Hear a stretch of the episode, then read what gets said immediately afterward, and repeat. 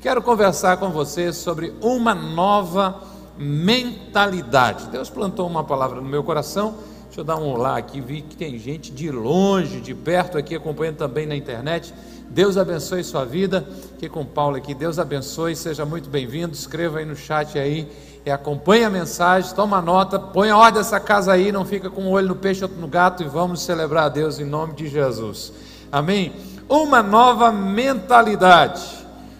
Hoje e no próximo domingo, querendo Deus, eu quero convidar você para refletir sobre como está formatada a sua mente como está construída a sua forma de pensar, a maneira que você tem encarado a vida, o jeito que você tem construído o seu raciocínio, porque ele pode não estar alinhado com a palavra de Deus. E se isso estiver acontecendo, esta reflexão é um convite para uma nova mentalidade. O bispo J.B. Carvalho, no livro Metanoia, diz que nós somos programados para ou por aquilo em que acreditamos. E ao acreditarmos em algo, chamamos isso de mentalidade. Ou seja, a mentalidade é como um óculos que você coloca a fim de enxergar a realidade. Então, se houver distorções nas suas lentes ou na luz que está batendo em você, é assim que você enxergará. Essa é a sua mentalidade. Eu creio que Muitos precisam de novos óculos, uma nova mentalidade. Sabe por quê? Olha quantas verdades tem na palavra de Deus. A primeira delas que eu quero dizer para você, nós já sabemos disso, fomos salvos do poder do pecado, fomos salvos da morte eterna. Qual é a outra benção? Reconhecemos que temos o nosso nome escrito no céu. Tem mais, recebemos o Espírito Santo para morar em nós, e pela presença habitadora dele, nós temos a garantia de um futuro glorioso. E daí vem uma pergunta: mas será que a nossa forma de pensar está alinhada a essa verdade da palavra de Deus? Será que estamos pensando como filhos, como herdeiros, a ponto de, como cantamos, se Deus falou, vai se cumprir, é questão de tempo?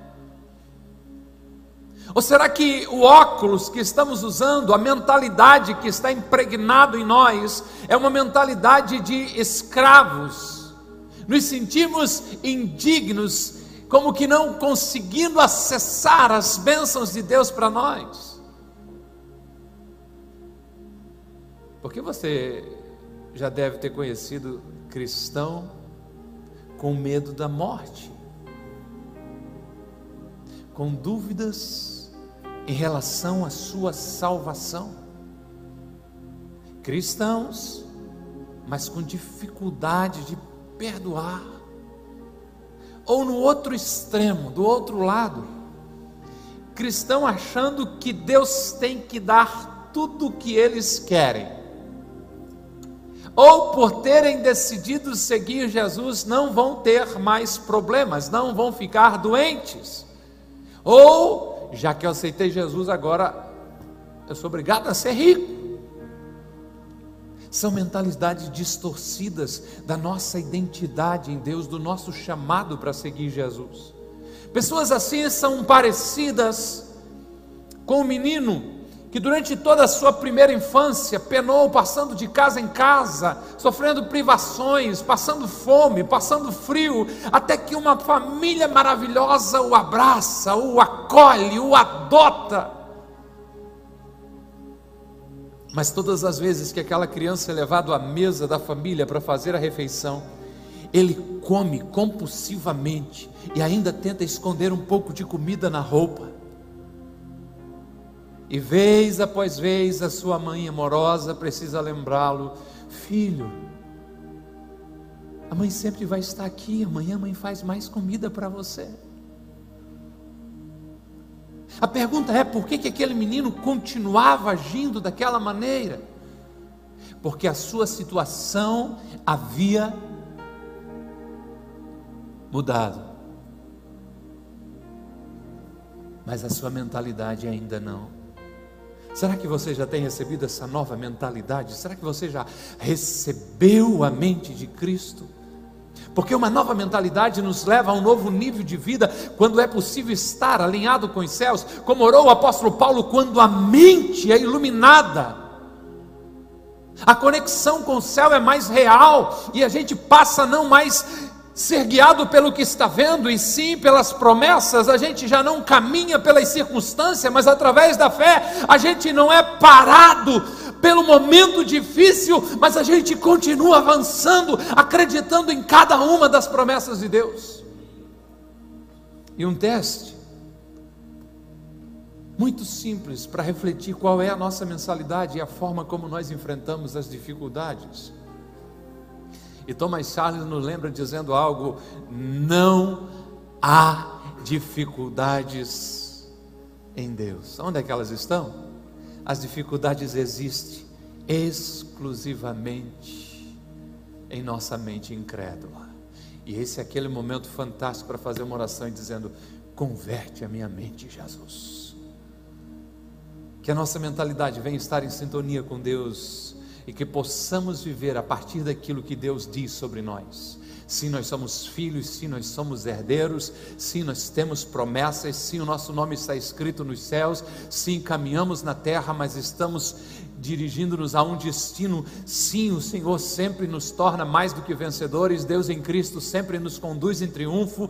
Nós sabemos que há um futuro garantido para nós, e mesmo que você esteja atravessando um momento difícil, sabe, saiba que logo ele passará, porque quando a dificuldade vem, a gente lembra de que é apenas um tempo de passagem, é um deserto rumo à nossa terra de promessas. Receba uma nova mentalidade em nome de Jesus. Abra sua Bíblia, carta de Paulo aos Romanos, capítulo 11, verso 36. Aleluia. Ah, Espírito Santo, o Senhor tem liberdade sobre essa casa e sobre as nossas vidas. Ah, Espírito Santo de Deus, o Senhor governa. O Senhor reina absoluto sobre nós, Espírito Santo de Deus. Ah, Espírito Santo, manifeste a tua graça e o teu favor sobre a minha vida e sobre a vida da tua igreja nessa noite. Se alguém aqui entrou e ainda não recebeu a cura, a libertação, a quietude de alma, o que eu te peço em nome de Jesus, que o Senhor manifeste a tua graça agora e que haja liberdade nesse lugar e que a minha voz seja apenas um eco da tua voz sobre essas vidas em nome de Jesus. Amém e amém. Romanos 11, 36, o texto diz, Paulo falando sobre Jesus, pois dele, por ele e para ele são todas as coisas, a ele seja glória para sempre. Amém. Lembrando que a divisão de capítulos e versículos é algo muito recente na história. Eles separaram um texto que quem sabe não devia separar, por isso a gente começou no final do 11, vamos para o começo do 12 agora, capítulo 12, verso 1 e ele começa com uma conjunção ali, significa que há relação com o texto anterior. Romanos 12, 1 diz: Portanto, irmãos, rogo pelas misericórdias de Deus, que se ofereçam em sacrifício vivo, santo e agradável a Deus, este é o culto racional de vocês. Não se amoldem ao padrão deste mundo, mas transformem-se pela renovação da sua mente, para que sejam capazes de experimentar e comprovar a boa, agradável e perfeita vontade de Deus. Paulo, o apóstolo, depois de mostrar, através dessa carta, que o plano original de Deus tinha como foco a nação de Israel, o povo judeu, esclarece que um novo tempo surgiu, e nesse novo tempo trouxe com ele a abertura de uma porta chamada graça. Graça. E onde todos os que recebem a Jesus Cristo, independente se são judeus ou não são, podem acessar o reino de Deus. Agora, isso requer uma nova mentalidade para entender de que é graça, favor que não merecemos, que Deus não nos deve, nos deve nada, mas é nós que em tudo somos devedores a Ele. Então, anote aí, para começarmos a noite, primeiro, reconheça a graça de Deus. Esta é uma mudança de mentalidade, pois de um lado estão alguns que acham que podem fazer alguma coisa para ser salvos. Se eu for mais bonzinho, se eu for mais generoso, Deus vai me amar mais, então eu vou ser salvo. Por outro lado, aqueles que pensam que Deus tem obrigação de fazer o que eles querem, ainda não entenderam a graça de Deus, precisam de uma nova mentalidade. Aos irmãos que viviam em Éfeso, o pastor, o pastor, o apóstolo Paulo esclareceu que a salvação é fruto da graça de Deus por meio da fé, não vem de nós, é dom de Deus, não é por obras para que ninguém se glorie. Deus resolveu nos amar Deus decidiu enviar Jesus para morrer pelos nossos pecados.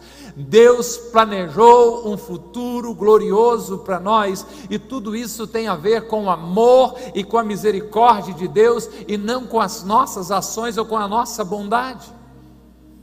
Quando há uma mudança de mentalidade, você reconhece que os seus atos mereciam condenação, mas pela graça de Deus pelo sacrifício de Jesus, você está recebendo o favor divino.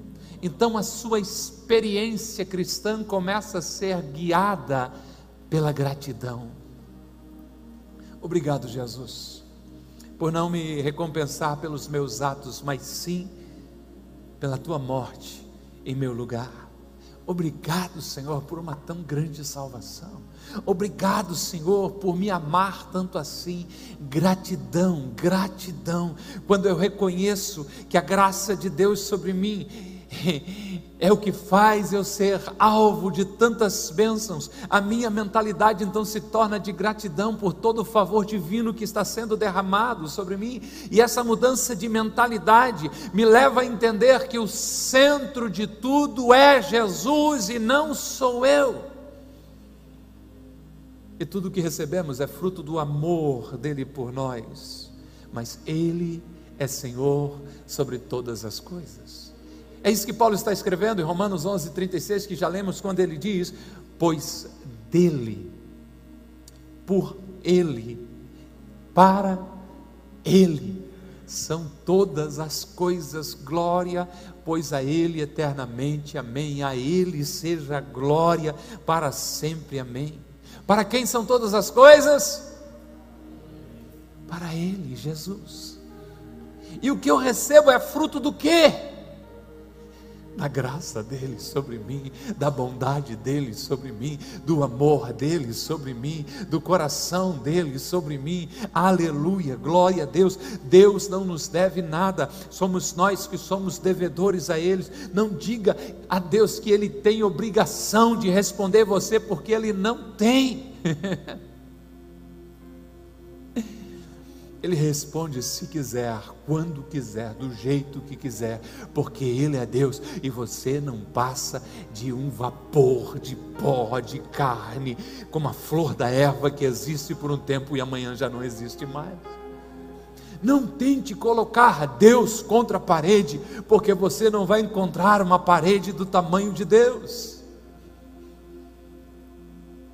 Tudo existe a partir de Jesus por meio de Jesus, através de Jesus. E o propósito de toda a criação, e isso inclui você, é a glória de Deus, é o louvor do nome de Deus. Você existe para que Deus seja elogiado, você foi criado para a glória e louvor do seu nome. Ou como escreveu Josiah Conde, o Senhor é Rei.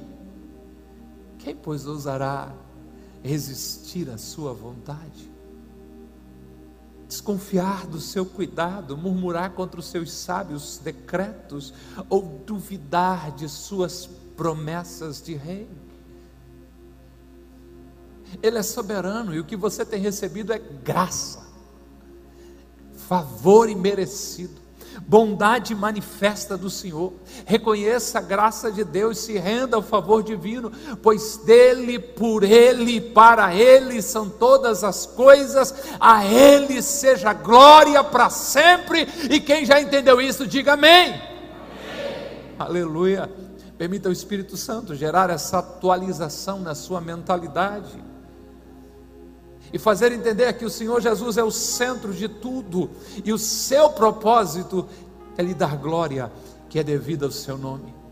Abra lugar no trono do seu coração, destrone o seu ego, destrone a sua vontade, tira o eu do centro da sua vida e diga a Jesus: Eu reconheço, sou fruto da graça, sou fruto do teu favor, vem, assuma o teu lugar na minha vida, eu já entendi isso. Depois que aqueles irmãos em Roma entenderam de que eles foram alcançados pela graça de Deus, de que Cristo é o centro de tudo, o apóstolo Paulo chama a atenção deles para uma nova forma de se viver. Então anote aí, viva uma vida sacrificial. Em algum lugar na história do cristianismo se diluiu o evangelho colocou-se um pouco mais de água para ficar mais acessível para as pessoas, se misturou, se enfraqueceu e se gerou um evangelho que não exigia renúncia e sacrifício. Vai ficar fácil de você entender o que fizeram com o evangelho se você é do norte do Brasil. Porque quem já provou o açaí do norte, lá do jeito que é lá, a gente diz assim: não, gente, a moça pegou um pouco de terra e misturou nesse trem aqui, porque não é assim o açaí. Porque para ficar mais ao gosto do cliente, principalmente do sul e do sudeste, eles foram pasteurizando o trem, eles foram botando leitinho, eles foram botando mais não sei o que, e foram botando. Que quando quem conhece o verdadeiro açaí prova, diz assim: não, gente, isso aqui não é açaí. Pois se você for para a página da palavra de Deus, for as páginas da palavra de Deus, se você mergulhar com profundidade, você vai ver que o que tem de muito evangelho por aí dizendo não é, é o verdadeiro evangelho. Pode ter um resquício de evangelho, pode ter misturado um pouquinho de evangelho, mas de longe está ali a centralidade de Cristo e do evangelho de Jesus, porque o evangelho de Jesus é um chamado a uma vida sacrificial.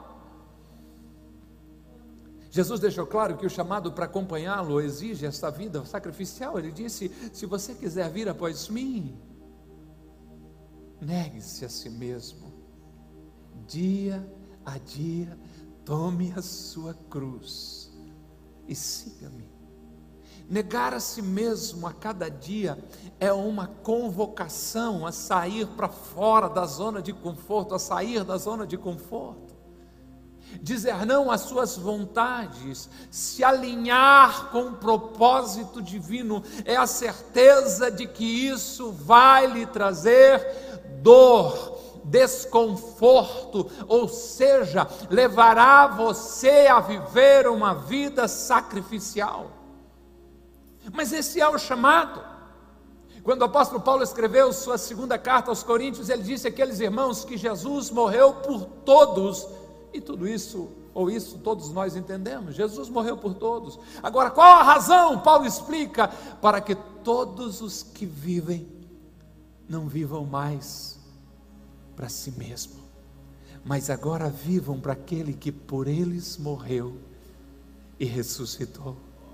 Se você não tinha entendido dessa forma, mude a sua mentalidade, viva uma vida sacrificial. Você foi comprado pelo sangue precioso, imaculado, puro de Jesus Cristo, um cordeiro sem pecado. Então, viva desta forma, entende? Você pertence exclusivamente a Ele.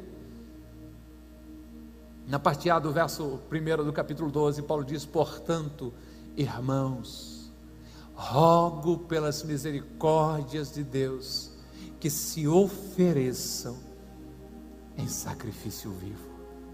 Paulo está pedindo intensamente, eu rogo a vocês, meus irmãos, em nome das misericórdias de Deus, que tem alcançado a cada um de vocês, que se ofereçam a Ele como um sacrifício. O apóstolo Paulo tem em mente os sacrifícios dos animais feitos no Antigo Testamento, na história do povo judeu, que por ordem do próprio Deus os judeus ofereciam ao Senhor cordeiros, bezerros, cabritos, em sacrifícios queimados como ofertas a Deus. Agora, Paulo diz: vocês devem ser esses sacrifícios, e note, um sacrifício vivo. Como entender isso? A nossa vida precisa ser uma oferta a Deus,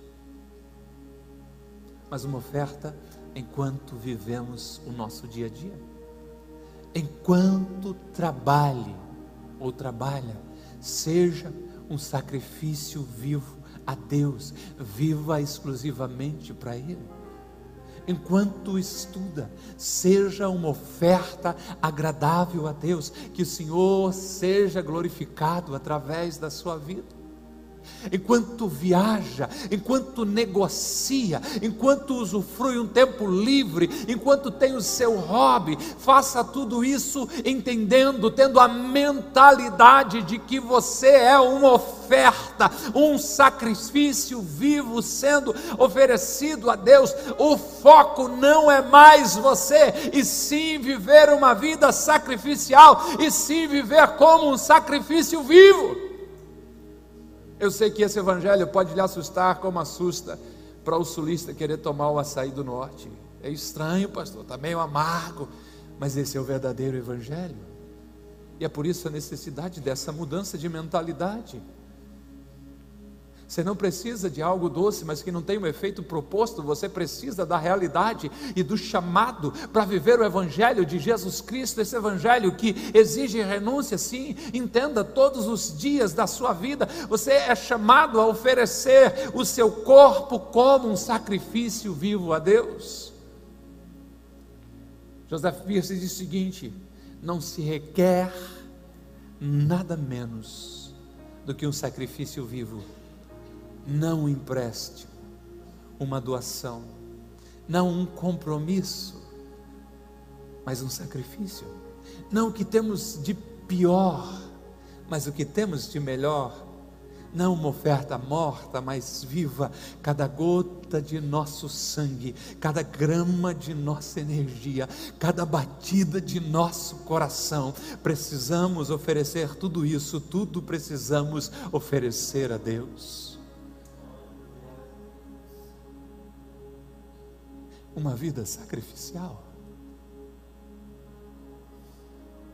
Eu limpo a casa como uma oferta a Deus. Eu limpo o carro como uma oferta a Deus. Eu vou às compras como uma oferta a Deus. Eu vou trabalhar na segunda-feira de manhã cedo como uma oferta a Deus. Eu sei que isso para alguns se torna um pouco difícil, sim, precisa de uma mudança de mentalidade. Eu estou dizendo para você: colocaram leitinho no seu açaí, colocaram um melado no Evangelho, estão enganando muita gente, porque na cabeça das pessoas parece que tem uma fase muito estreita aqui dizendo: isto é sagrado, o culto de domingo, o pequeno grupo, a sua vinda na sala de oração. Olha, tem coisas muito feias, isso é profano, mas parece que é uma avenida larga que estão chamando de secular, e parece que Deus não faz parte dessa história da vida.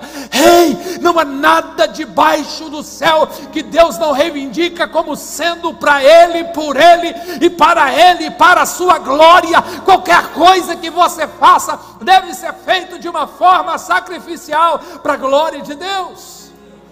E você precisa entender que tudo que você faz, ou é um sacrifício vivo, e Deus está sendo louvado pela sua vida, ou se Deus não estiver sendo louvado pela sua vida, não tem um espaço no meio, é algo profano, e o diabo está sendo elogiado pelas suas ações.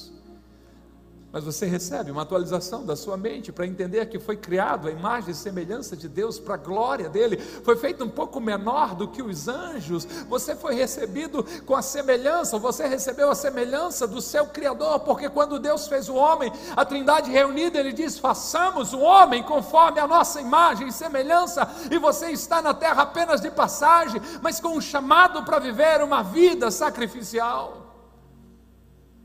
Permita o Espírito Santo operar uma mudança de mentalidade e o fazer entender que a sua missão aqui na terra é ser um sacrifício vivo a Jesus. Trabalhe como se o Senhor fosse o seu patrão. Estude como se Deus fosse o professor. E vale lembrar que os olhos dele são como chama de fogo, não daria para colar. Faça qualquer coisa com essa convicção que tudo que você fizer, você está fazendo como uma oferta a Deus. Quer comamos, quer bebamos ou façamos qualquer outra coisa, como é que faremos isso? Façamos tudo isso para a glória de Deus. Você é a oferta, você é o sacrifício vivo no altar de Deus. Você pode ajudar o irmão que está ao seu lado, diga a ele: Você é a oferta. Isso, você é crente, aleluia. Você é o sacrifício vivo. Glória a Deus. Nessa mudança de mentalidade é preciso entender que eu, que você, enquanto sacrifício vivo, precisamos ter um grande alvo. E qual é esse alvo? Anote aí: o alvo é este: viva para agradar a Deus. Qual é o propósito da vida cristã? Não é apenas me livrar do mal. O Evangelho não tem um objetivo de me tornar ou de tornar a minha vida mais fácil, nem de abrir um portal onde eu possa acessar, acessar todas as bênçãos de Papai do céu. Isso pode, deve ser um efeito colateral, mas a proposta do Evangelho não é esse o grande propósito da vida cristã é agradar a Deus. Como tem pessoas com a mentalidade errada sobre a razão de ser um cristão, e quando passam por lutas, por provações, por tempos difíceis, reclamam, murmuram, questionam: como Deus pôde fazer isso comigo? Nem te conto ou conta. Você decide. Aos que querem saber, Ele tem um propósito: aperfeiçoar você até o dia da sua volta. E a promessa é aquele que vocês começou a boa obra, há de aperfeiçoar até o dia da sua vinda. O que você chama de dor, o que você chama de problema, Deus chama de processo para que a imagem dele seja projetada na sua vida. Então não adianta reclamar, não adianta murmurar, uma nova mentalidade vai nos levar a perguntar: Senhor, a minha vida está te agradando? Senhor, a minha forma de ação está te agradando? E eu me lembrei de uma história que carrego comigo há muito tempo, eu não sei onde eu li, mas de uma filha empurrando a cadeira de rodas de sua mãe pelos corredores do hospital. Sua mãe muito debilitada, um diagnóstico muito ruim. Enquanto ela empurra sua mãe, ela chora. Até o ponto em que sua mãezinha se vira para ela e diz assim: Não chore, minha filha, apenas sorria. As pessoas querem ver Deus em nós. Não é que cristão não possa chorar, não, deve sim chorar as suas dores. Mas essa história é um lembrete para que a gente entenda que em todo o tempo, em todas as circunstâncias, nós somos um sacrifício vivo que tem como propósito agradar a Deus. Então não se pergunte por que está doendo, e sim, Senhor, a minha vida está te agradando? Senhor, a forma como eu estou fazendo a administração do, de tudo aquilo que o Senhor colocou nas minhas mãos está te agradando? Permita-me ler uma vez mais o, cap, o verso 1 do capítulo 12, agora por completo, quando ele diz: Portanto, irmãos, rogo, pelas misericórdias de Deus, que se ofereçam em sacrifício vivo, que mais? Isso. Que o sacrifício é vivo, eu creio que já entendemos. Enquanto vivemos, nos oferecemos dia a dia a Deus. Enquanto vivemos, entendemos que nós somos a oferta.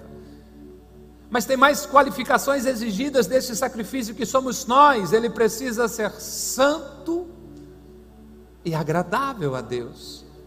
Paulo está sim falando do nosso viver diário, mas está com a mente lá no tempo antigo, em que os animais eram mortos e queimados como uma oferenda a Deus.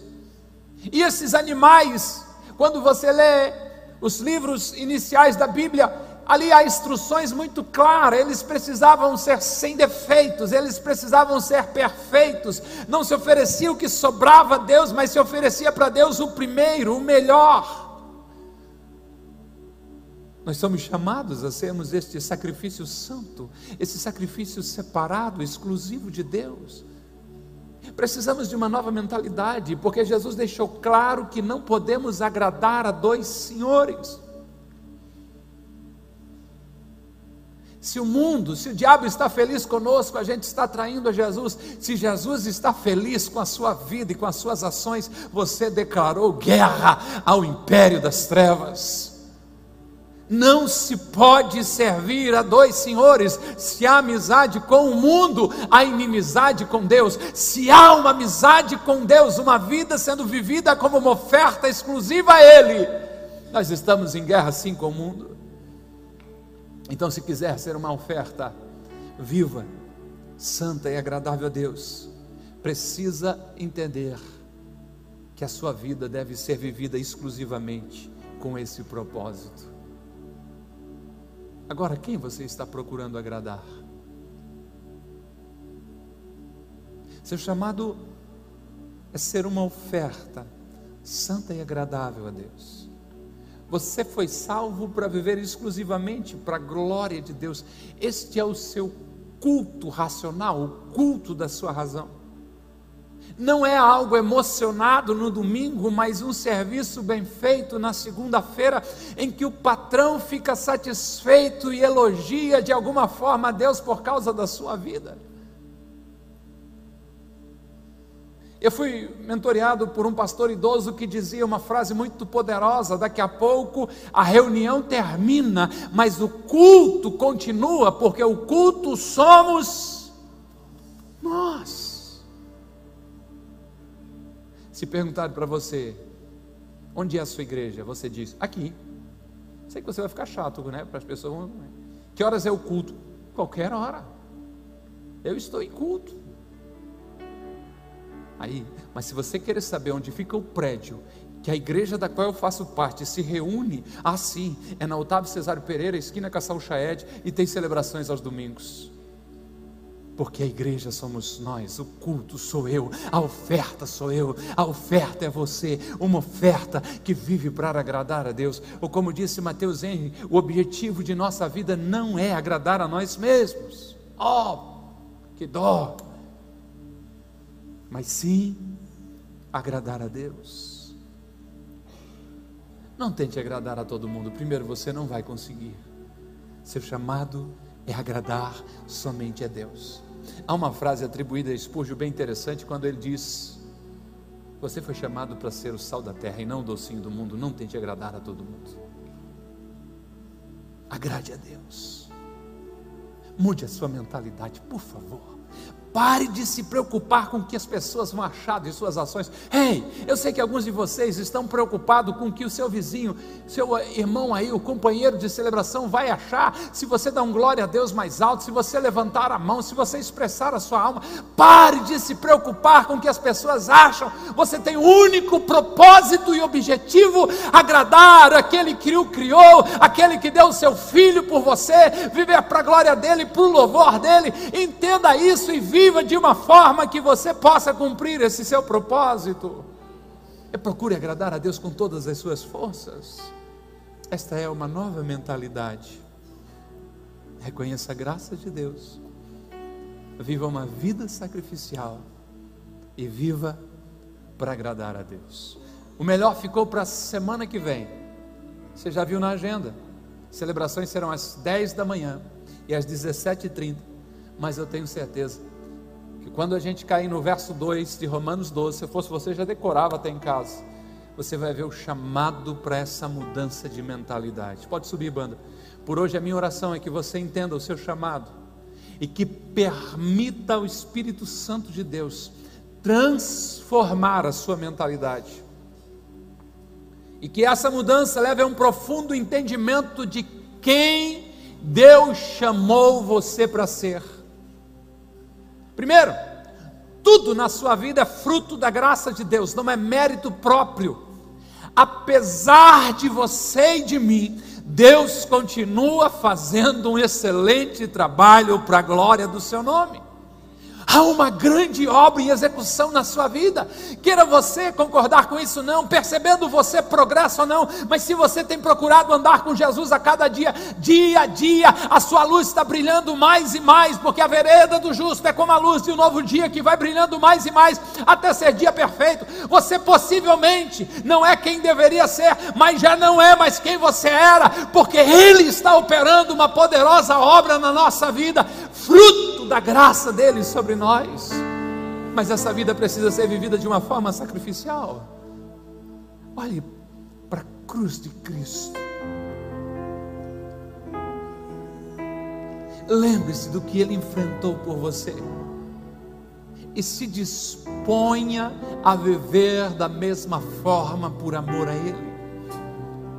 E que esta vida seja vivida intencionalmente para agradar a Deus. Sacrifício vivo, santo e agradável a Deus. Esse é o culto. Receba uma nova mentalidade em nome de Jesus. Como Paulo orou por uma das igrejas, não me falha a memória, aos Colossenses, ele disse: Eu oro para que os olhos do entendimento de vocês sejam esclarecidos, para que a mente de vocês seja ampliada para que o entendimento dos céus venha sobre vocês, para que a mente de Cristo venha sobre você e você entenda a graça de Deus como esse favor que eu e você não merecíamos, mas a partir da graça, não há pagamento pela graça, mas a graça exige uma resposta. Aqueles que receberam da graça de Deus precisam viver de tal maneira como este sacrifício vivo, santo e agradável a Ele. Eu não posso pagar nada pela minha salvação, eu não sou salvo pelas minhas obras obras, mas por ter sido salvo pela graça de Deus, eu sou chamado a andar na luz e a praticar as boas obras. Não é nada que eu possa fazer para conseguir agradecer a Deus por uma tão grande salvação. É ideia dele. Ele me amou, ele se apaixonou por mim e por vocês, a ponto de enviar seu filho para morrer por nós. Mas a partir desse momento que você entendeu isso, que você entregou a sua vida para Jesus, existe só uma resposta que você pode dar é colocar a sua vida como uma oferta e dizer: ela é tua. Ela é tua, ela é tua, ela é tua, para a glória do teu nome, para o teu louvor. Ei, receba uma nova mentalidade, faça um check-up geral em todas as suas ações e começa a perceber: isso glorifica Deus, isso glorifica Deus, isso glorifica Deus, isso glorifica Deus, e tudo aquilo que não glorificar a Deus, você não deveria estar praticando mais, abriria mão de tudo isso e viva de tal maneira que onde você passar, a glória do Senhor esteja sobre você e as pessoas à sua volta sejam abençoadas. Esta é uma nova mentalidade, uma mentalidade que vem dos céus sobre nós. Em nome de Jesus, esteja em pé por bondade. Que bom que você ouviu até aqui. Temos um convite especial para você conhecer a Com Ágape. Nossas celebrações são sempre aos domingos, em três horários: às 10 horas, 17 horas e 30 minutos e às 20 horas. Aguardamos você com Ágape, mais que uma igreja, uma família.